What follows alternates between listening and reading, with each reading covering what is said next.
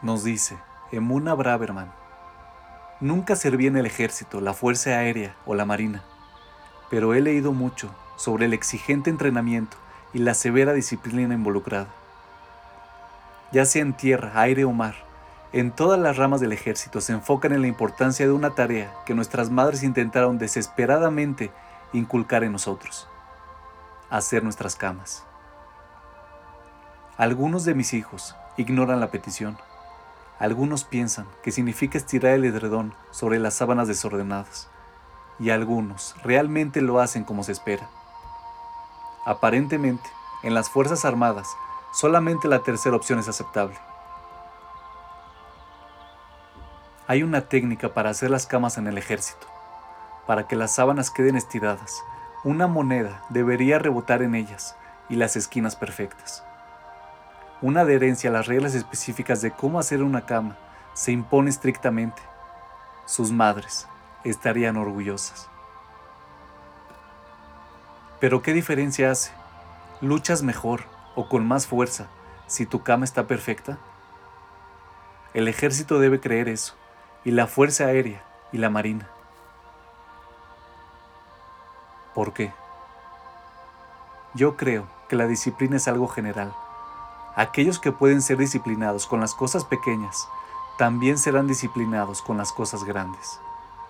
Aquellos que valoran los pequeños detalles, definitivamente se relacionarán con las cosas más grandes con la seriedad apropiada.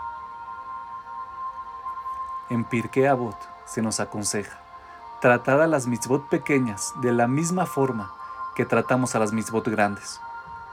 La razón es que no sabemos cuáles tienen mayor recompensa.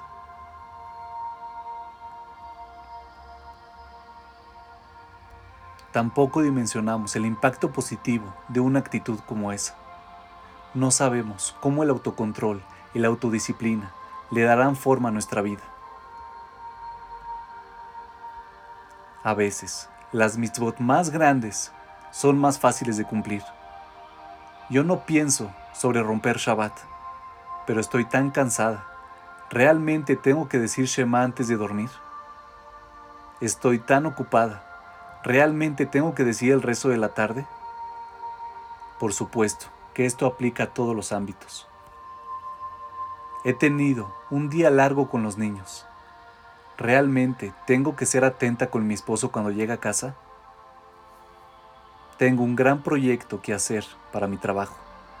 ¿Realmente tengo que ser paciente con mi hijo cuando me cuente esa larga historia de un incidente en el colegio?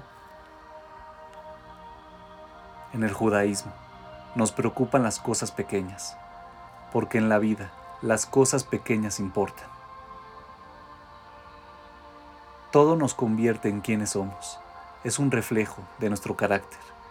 Si nos tomamos ese tiempo extra, si hacemos ese esfuerzo extra, si seguimos intentándolo, incluso cuando nuestro cuerpo no puede más, si ejercitamos autocontrol, incluso cuando no tenemos ganas, todo eso refleja quiénes somos.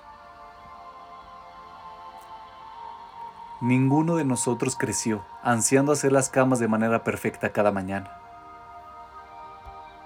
Significa que no hay tiempo para retrasar un poco el despertador. No hay tiempo extra para dormir un poco más. Pero quizás las camas perfectas significan más de lo que imaginamos.